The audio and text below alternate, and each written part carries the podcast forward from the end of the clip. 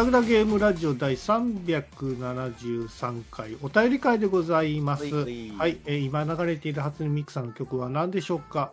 はい、今流れているのは、あピノキオ P さんで、えーマッシュルームマザーという曲です。はい、えー、グダラジにいただいたツイッターのお便りを紹介させていただきたいと思います。うん。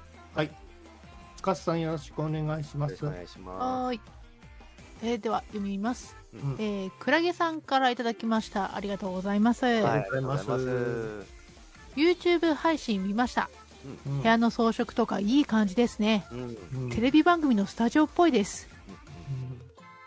うんはい。はい、ありがとうございます。あのーまあ、新年明けて一発目の、あ、一発目でいいんだっけ？そうなり年賀ますね状書いたからはそうだよね。い、1月4日ですね。うん、初めての、あの、我々の VR 配信。配信ねね。YouTube 配信。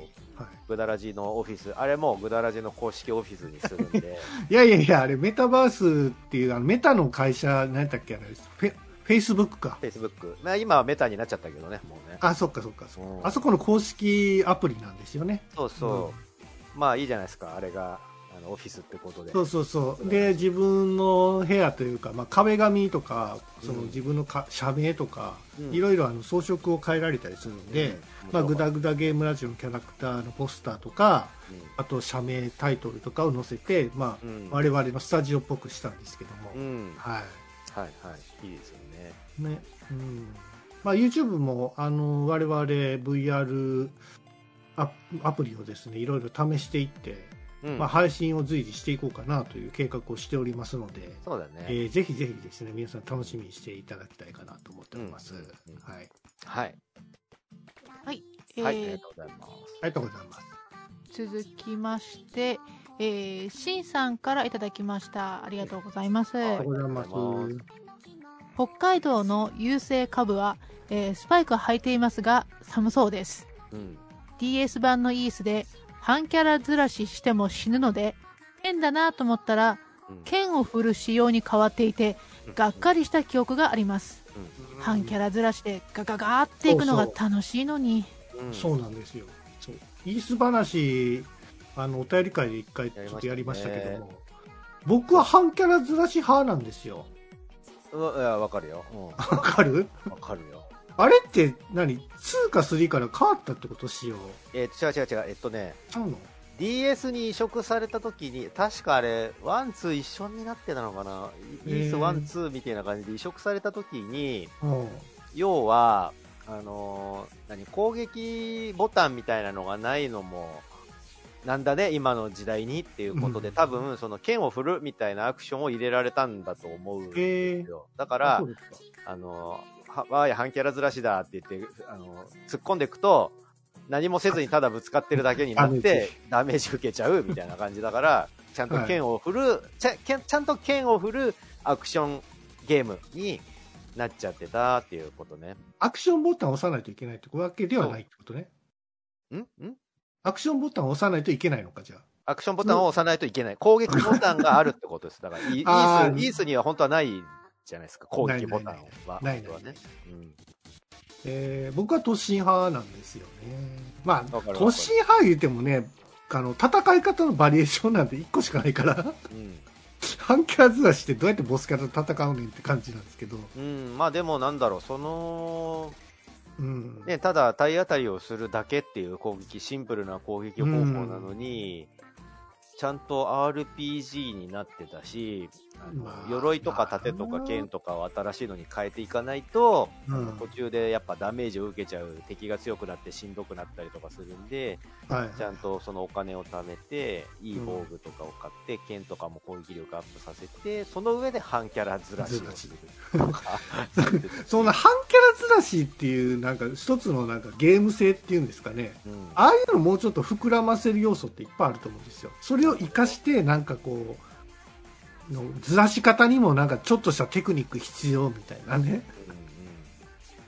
ちょっとあの、後ろに下がってみたいななんかテクニックを使うとか、半キャラでもなんか3分の1ぐらいちょいかかってるけどうまいことできてるみたいな ほんのかすかにかすらせるみたいな。かすりかすりはもっとちょっと悲悲劇的な感じなるほどね。うんうんで突進半キャラずらし突進中にもちょっと移動してうまいこと調整していくみたいなうん。そう当たり判定も若干こう絡んでくるからうん。そう相手のこの懐具合がここなんかうまいこと当てればいけるみたいなうん。なんか欠点なポイントをついていくみたいなね、はいはい攻撃要素とかやり方っていっぱいあると思うんですけどうん。ただもうそんなゲームじゃなくなっちゃってるけどね、イースもね。そうなんですよ普通のあの 3D、あの何？普通の頭身のキャラになっちゃってるし、うん立体的なアクションゲームになってますよ、今、イース。そうなの？うん。まあまあでも面白いですけどね、イース。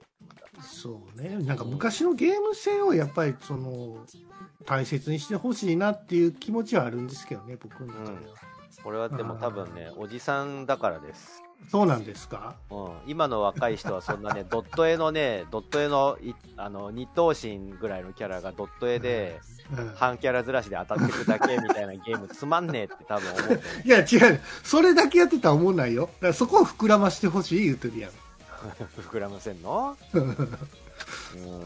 いやほらやっぱりドラゴンクエストでもね主人公喋らない問題があったじゃないですか、まあ、今でも多分開発陣の方でも、ね、議論してると思いますよ、はい。主人公なんで喋らへんのみたいな入社してあのなんかねそういう人たちもなんかなんで喋んないんですかみたいな、うん。やめましょうよみたいなことは言うかもしれないけどそれはもう延々と一から続いてる仕様なんでそれは譲られへんみたいなこともあるじゃないですか。ね。ね。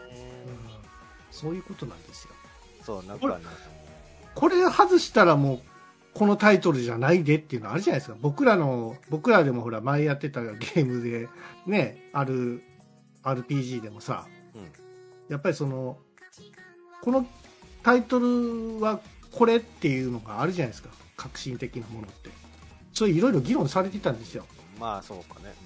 うんこれ喋れないんですけどあんまりそうそう。だからね、そのタイトル、次回作作るときにでも、なんか、もう一回また原点に戻るじゃないですけども、うん。やっぱりこの作品の確質とか本質は何だっていうのをもう一回もうちょっと突き詰めて、また新しく、こう、2、3っていうのを作っていくんですけどね。うん。うん。うんそうそう、まあ、それはね別にゲームに限ったことじゃなくてやっぱり連綿と続くそのストーリー的なこう、えーとまあ、ウルトラマンとか仮面仮面ライダーでもそうですけどもやっぱり一旦また原点回帰とかしたりして初心に戻るじゃないですけども本質をやっぱりちゃんと見極めて新しいなんかねシリーズを作っていくみたいなことはやっぱりやりますから。えーななんですか？今、何？誰に向かって話してんのそれ。誰に向かって何を話してんの？いやいやいや、それはなそうは言えないんですけど、言えないの、やっぱ外れちゃいかんなと、ああ、外して欲しくない部分はやっぱあるよね、うん。みたいなお話？そうです、はい、難しいよ、でもあのー難しいのはさ、うん。例えば、えー、魔界村とか、魔界村、魔いやいや、界村と魔か、界村はほら、リメイクさ、リメイクじゃないのか、あれは。されてるされてる。その、魔界村を魔界村たらしめてるものはどこにあるのかとか、例えば、これは難城易度じゃないですかね。難易度、まあそうなんだけど、例えば、その操作性の悪さも含めた難易度みたいなのを、でもそれを、そのキャラを駆使して攻略していくのが魔界村じゃん？その、あのーなんだろうね。例えば、悪魔城ドラキュラも、うん、その真横にしか無知触れないみたいなのからだんだん台を経ることによっていろんな方向に無知触れるよみたいになってってこれは、しまいにはあの敵の飛び道具を無知を振り回して叩き落とすみたいなこともできるようになりましたみたいななった時に、うん。それは魔界村あの悪魔城ドラキュラなのかそれは？みたいな問題も出たんですよやっぱり。ただでもまあ遊びやすくなるのに越したことないし、あの、うん。無知いろんな方向に投げられるのってかっこいいし、なんだろう、アクションとしての幅も広がるから、まあ、ありなんじゃないかなとは僕は思ったんだけど、でもその操作性悪い真横にしか触れないから、ぴょんぴょんジャンプしながら位置調整するのが、悪魔女とラキュラでしょみたいな感じもあるじゃん、やっぱ。そうね、それ。だからその辺難しいよね。その昔からのファンが、いや、それやったら悪魔女ドラキュラじゃないじゃんって思うみたいなのもあるでしょうねどこをそぎ落とすかなんですよね。そうそうそうそう。で、どこを便利にするか、どこを爽快感を良くするのかとか、かっこよくするのかっていうことなんですよ。そうだから、あの、ドラクエでもルーラー問題あったじゃないですか。はいはい。ルーラー使って一瞬で行くのは、それは確かに便利よ。便利だけども、やっぱりその、道中の黒さってあるやんか。で、そこをなんかこう、そぎ落としてまでも、やっぱりルーラー使いたいのかなっていうのはちょっとあったね。いやだから、ルーラーは、えーとうん一度行ったことのある街にしか使えないからと、いう仕様にしたんだよね。ち元から、元からだ元からかなってる。うん、だそのだから、その代わりに、初めて行く街にはちゃんと徒歩で行かないといけないので、そこが冒険になってるよねってことでしょ。洞窟内でさ、ルーラー使ったら、うん使えなかったよね、確か。ああ天井に頭ぶつけちゃうからね、洞窟だから、うんちゃんとガンってなるよ、ガン。なったね。うん、一回リレミとかなんかでそうそうそうそう。戻さないといけないんでねそう。そうダンジョンの入り口まで行って。そうそうそうで、ルーラー使ってっていう。そう昔はドラクエなんてさ、あの至極当たり前で俺は何の違和感もなかったんだけど洞窟の中が暗かったんですよ真っ暗だよ。だから松明持っていかないと、そうそうあの、真っ暗で移動できなかったですもん。でその松明か、えーとあかええああの明かりをつける呪文なんだっけな。あの明るくする呪文があってそれで明るくし明るくしないといけなかったんだけどもうしまいには、そのいちいちそんなそうそんなことぐらいに魔法を使いたくないっていうのと、あと、松明とかをいちいち買うのがめんどくせえっていうんで、もう暗くてもわ、暗くてもそのガンガンっていうその音だけでわかる。暗 暗くても真っ暗な中で、あの、うんちゃんと洞窟を抜けられるぐらいにまで、あの、なってたんですよ、昔。だけど、その洞窟の中が暗いっていう縛りがいつの間にかなくなって、普通に見えるみたいな感じになってて。いつのか頃昔真っ暗やったもんな。俺も松明なくなって、もうどうしようもないから、うん延々とこうぐるぐるぐるぐる回って出口探してたんですよ。うん結局その中でもモンスターとか発生するから、ね。体力もだんだん削られていくじゃないですかそう。だね。で 死ぬじゃないですか。はいそれの繰り返しやったで。だそういうのがきっと、あのー新しい人からは面倒くさいって思われてたんわかる。。わかる。あーまあそこは改良してほしかった。うん。うんそそっか、そっか。まあまあ、そう、そういうことよね。そうやって変わっていくってことよね。そうね。はい。ありがとうございます。ありがとうございます。はい、えー続きましてピスケさんからいただきましたありがとうございます、うんはいはいはいはい。372回、えーお便り会拝聴うん。私の呪術廻戦の推しキャラはうん伏黒めぐみですうん。極拳ゲン。はいはいワンちゃんねち。ゃんね。ワンちゃん2匹いたのが今1匹になってるのかな。え、なんぼでも召喚できんでしょ、あれ。いや、なんぼでもじゃない。ちゃんとあの、こ個体として、あれですよ。なんとかちゃんとえーなんとかちゃんみたいなのいたはずで。でなんかお札みたいな、なんか使って、じゃないの？式紙じゃないのあれは？式紙じゃないとあ、違うのね。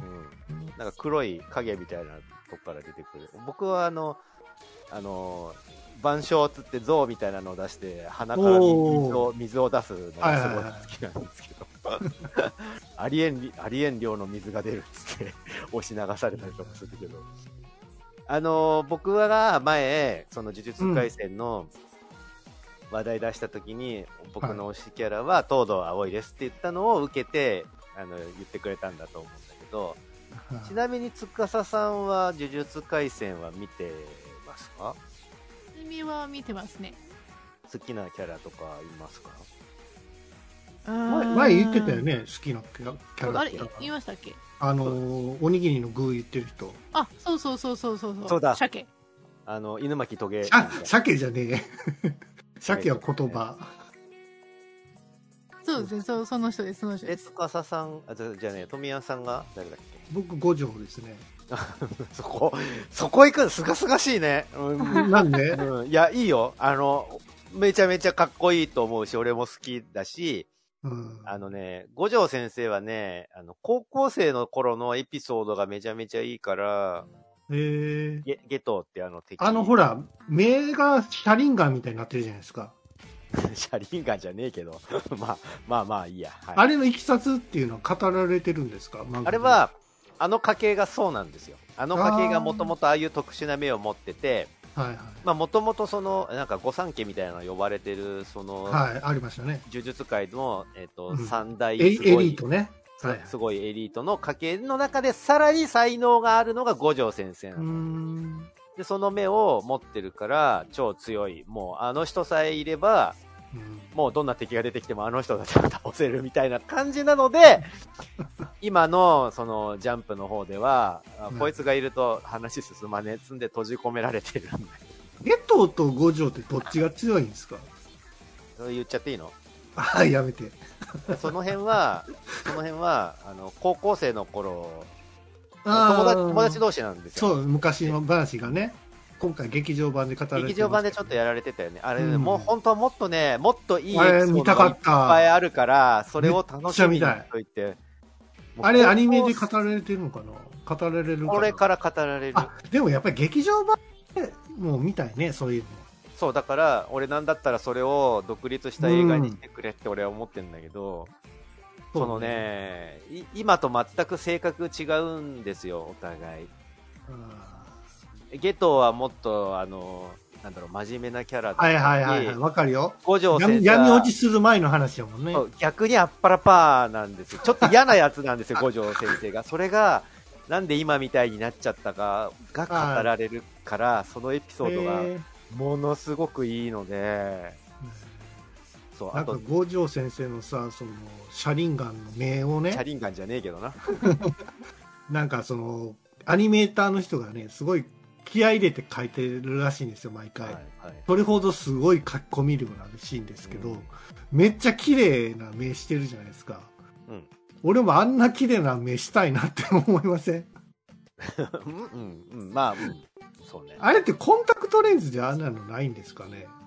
今さ、あのーコスプレ用のコンタクトとかもあるじゃないですか。それこそシャリンガンとか。あるんだ。うん、あとニコちゃんマークみたいな目玉とか。おーいいじゃないですかだから多分コスプレ用のやつであると思いますよ、陸眼用。マジでうん五条になりきるやつ。なれると思う。目隠さ、隠しちゃうと全然前見えへんけど。見えなくなるけどね。えーいいっすよ。あの目をスルッと上げた時にさ、あ、じゃあ目ちゃう、眼帯をね、あ上げて目をね瞳をパッて出した時のねなんか俺俺でもやっぱりなんかおおってなるもん。うん。あれ女の人やったらやっぱりすごいんやろね。わーみたいになるんやろね。う んまあまあ、まあ、目が綺麗みたいになるんやろね。そんな感動の仕方でいいの？目目が綺麗でなるの？ふわっとならへん？そんなんでいいの？あ司さんは見てないから分からへんか。いや、まあ、見てますけど、なん、なんだろう。きれい、綺麗だと思うんですよ。すごい綺麗だと思うんですけど、なんか、あのーその、私昔から、あああいうキャラなんかこう腹立つっていうか、なるほど。ええそうなんやじゃなんかこう、なんですかね、俺強いって言ってるやつ見ると、なんか、うんああ、はいはいってなりません？ええそうなん？えー、そうですね。もう全然ケンシロウとかも全然あれなんやまた違う気がする。なんだろう。富谷さん何ケンシロウと五条先生を同じくくりにしてんの？いやいやいやそういうわけじゃないようん。でもかかし先生とあの五条は似てるよな ままあ、いいよ。富谷さんの中では、かかし先生なんだよね、五条は。悟はね。えーいや僕あのなんかあの瞳になんかちょっとぬ濡れるというか男なりに濡れるって感じへえ。そういうのね桑田さんはそういうの意外やったな？まあなんだろう、あの、ひょうひょうとしてる感じが、うん。人を食った感じっていうの？あの、ひょうひょうとしてる感じだけど、うん。まあ実はでもちゃんとその、呪術界のこととか、その学校のこととか、ちゃんと生徒のこととかを何気に考えてて、それはなぜかというと、昔起こったとある事件が原因で、みたいな感じの理由がちゃんとあるから、そういうのを知ると、より五条先生のことが好きになるんじゃないかな。なんかあの、ああいうの3枚目から2枚目に変わるのってかっこいいじゃない？まあそうね、シリアスなこと急になるのはいいですよね。まあもうだから顔は、2枚目ですけどね。あのー、えー劇場版でもね、あの、うんゲトが最後、最後、決着ついて、あのーあれねゲトの前に現れて、ね、あの、終わり方は割と切ないですよね。いい、いいっすね。あれ、だから本当はその過去のエピソードとかも知ってると、もっと来る。ものすごい深い友情があったんでしょうね。あの二人の中では。そう。なんでそれが違えてしまったのかみたいなのを知った上であれを見ると、うんより来るものが。なんか、おっこつはどうでもよよかった感じやったな、俺は。おつこつさん、おつこつ先輩は超強いよ。いや、そうやったけど。唯一五条先生に匹敵しうる呪力の持ち主だからね。ねまあ、あの、ね、その、こう、業収収益っていうんですか？うん。がすごい、なんか、ね、ことになってるらしいじゃないですか。言ってますねそういう今ね改正。うんねうん、またこれ、多分劇場版やるとは思いますけども、はい、はい。えーすごい楽しみにしております。うんはいはい。ありがとうございますはい、えー、続きまして、えー、ほにゃららさんからいただきました。ありがとうございます。ありがとうございます。真冬のバイクは電熱装備の普及では、えー普及で、えー以前よりかマシになった気がします。うんでもそんなブルジョア装備は持っていないんで、えーとにかく着込んで北海道張りまくります。なるほ世の中には年越しキャンプするためにバイクで宗谷岬に向かう猛者がいます。ど。うんあれだけはやろうと思いません。なるほどね。うんはい、ありがとうございます。電熱装備ってあれかなあうんの、ジャケットとかウェアとか、あれのポポッケとかに、あの、何あの、電池みたいなのあそうそうそう突っ込んで赤くする。そうそうそう、電熱コイルでね、暖かくするんですけど、僕もあのバイクであのグローブに使ってるんですけども、はいはい。ええあの電池付きもあるし、えっとシガーソケットに差し込んでうんうん。給電する方法もあるんですけどもね、はいはいはい。ねええすごい暖かいですよ、あれは。うん、冬のバイクバイ最高。バイクもシガーソケットなんてあるんですねああります、あります、つけられます。へーへ USB ソケット、USB もつけるあのできるんで、うんえうん。だシュガーソケットの場合は12ボルトまでいけるんで、確か。はいはいはい。えー電熱にはすごいうってつけなかもしれないですねう。ーん。まあ冬は寒そうですよね、そりゃね。バイクは。いやー、冬は寒いですよ。うんああ。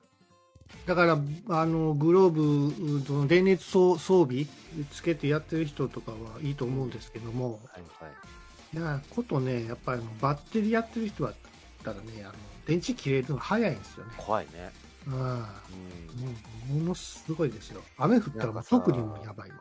ね、それこそさ、あのーまあそれこそ北海道とかもそうだしさ、あとその、うんよく映画、アメリカのハリウッド映画とかで出てくるさ、うん周りに家とかなんもねえところでエンストみたいになっちゃって、うんしかもそれがさ、あったかい時期ならいいけど、寒い時期でさ、あの、エアコンとかもいずれ切れるみたいな感じになったらどうするんだろうね。はいはい冬ね、冬場とかね。車も通らねえみたいな感じでさ。なんかどっかの外国で、なんかそういう事故あったみたいですけどね。ああの、みなんか、滝行けな、あ、ほら、日本でもあったじゃないですか、高速道路で。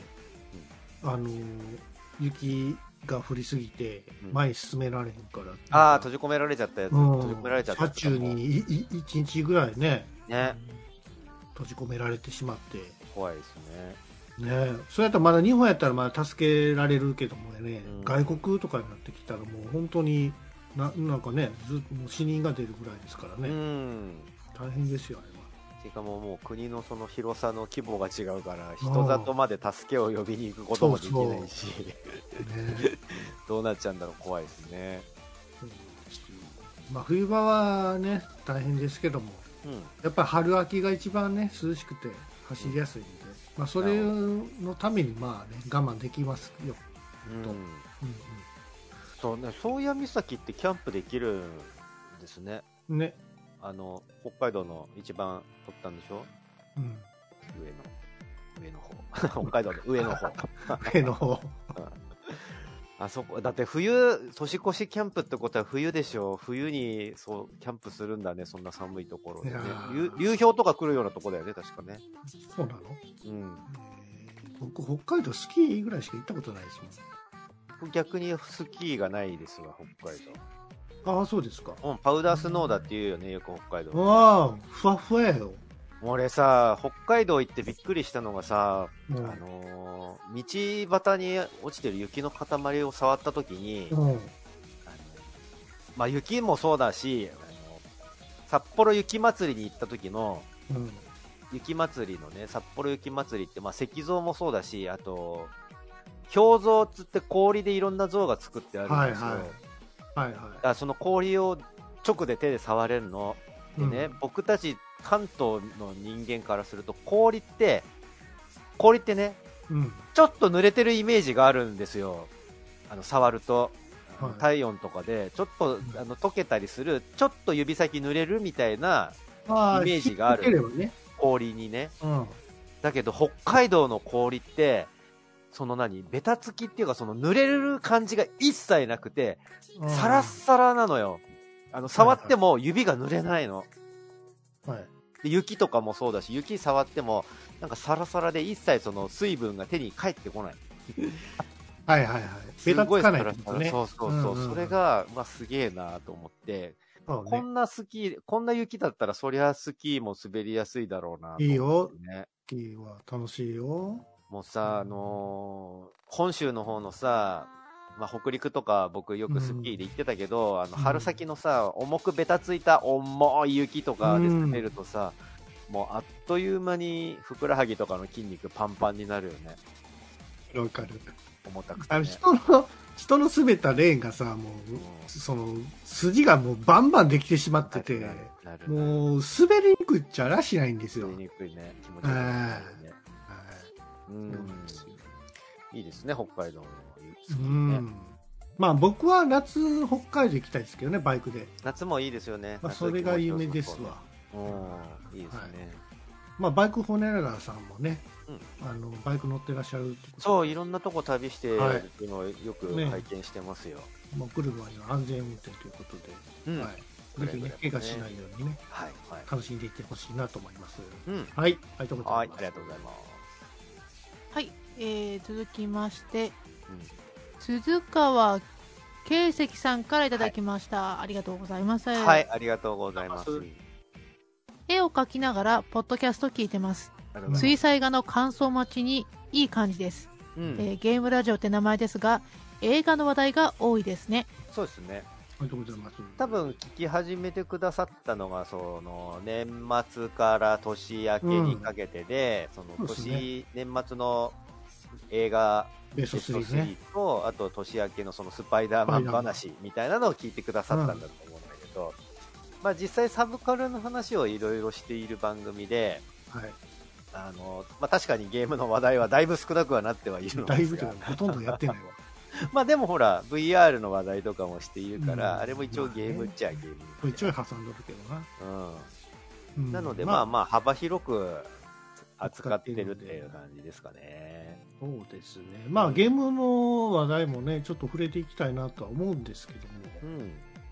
まあその VR ね、最近やり始めた、うん。えー VR チャットとか、はい。VR 系で何か面白いね、あのソフトウェアがあったら、ぜひですね、まあ喋るよりもやっぱ映像でね、お伝えした方が早いかなと思いますので、そうだね。あと、その VR って結局なかなかそのなんだろうな、凄さみたいなのは伝わりにくい。難しいね。うん。やっぱ結局のところ、あの、ほ本人が体験してみないことには、うん、ただの画面のキャップみたいに見えちゃうんだよね、やっぱね。そう、そうだかな。はうん、映像的にはね。そこが難しいところだなと思いますね、VR。い。はい。まあぜひね、はあのーこれからも長くうん聞かれていただくとありがたいのうん、ぜひぜひお願いしで、ねます。、感想待ちでうん やっていただければと思います。うんはい。ということで、はいえーグダグダゲームラジオのお便り会でございました。はいうんと、これ締めないといけないんですよ。う ん何年やっているのかな？はい、えー、ぐだぐだゲームラジオ第373回お便り会でございました。はい。えー、やったですね、ちょっと映画を一本見ようかなと思っておりまして。後始末か？そうなんですよ。うん。これね、もう僕、前々からあの後始末、怪獣の後始末っていうね、映画タイトルなんですけども、うんえー見よう見ようということで計画しておりましたが、なんかウェブ、SNS か、え SNS でちょっとその怪獣の後始末のレビューの感想をですね、ちらほら聞くようになって、うん。あの、これ、なんかやめとけとか、面白くないとか、うん。あの、れれえーっと、令和版の映画デビルマンじゃねえかみたいなことなんか散々なんかこき下ろされてるんですよ。そうだね。でもね、やっぱりね、これ見ないとやっぱわからない。まあそうですよ。あの、うん自分で判断した方が、ほら、あの、劇場版ドラクエのケースとかもあるから、俺めっちゃ刺さってワンワン泣いたみたいなのがあるから、そうですか。結局のところ見てみて自分で判断しないとなって思ってますよ。そう、そうなんですよ。だから判断しないとわからないので、あの、ぜひですね、明日、絶対に見に行きます。というのは、僕あの、この怪獣の後始末の監督さん、実は好きだ、好きな監督なんですよ。なるほど。三木聡さんっていう監督で、えーっと昔僕「イン・ザ・ルーム」っていう作品とか「テンテン」とかですね、えー時効警察とかをやってらっしゃる監督なんですよはいはい。結構ね笑いのツボとか抑えられてる監督なんではいあの今回のこの「怪獣の後始末も」あの真面目な怪獣映画と見るんじゃなくて お笑い要素としてのなんかこう内容であれば、まあ、納得できるかなと思って期待しておりますいや、絶対そうでしょう。ね違うの？いやそうだと思いますよそうだよね。はい。うん。見に行きたいなと思っておりますトミヤンとはーい。えー、今、ジャンププラスで連載しているタコピーの現在っていう、つ罪ね、元の罪って書いて現在っていうその漫画が、あの、地獄のドラえもんみたいな感じで、やべえって思ってるやつと、はい、えー、今年も春のパン祭りを、えー頑張って2枚ぐらいは集めようかなと思ってる井上司でした。はいそれでは皆さんさようなら。はい、さよなら。さよなら。おさら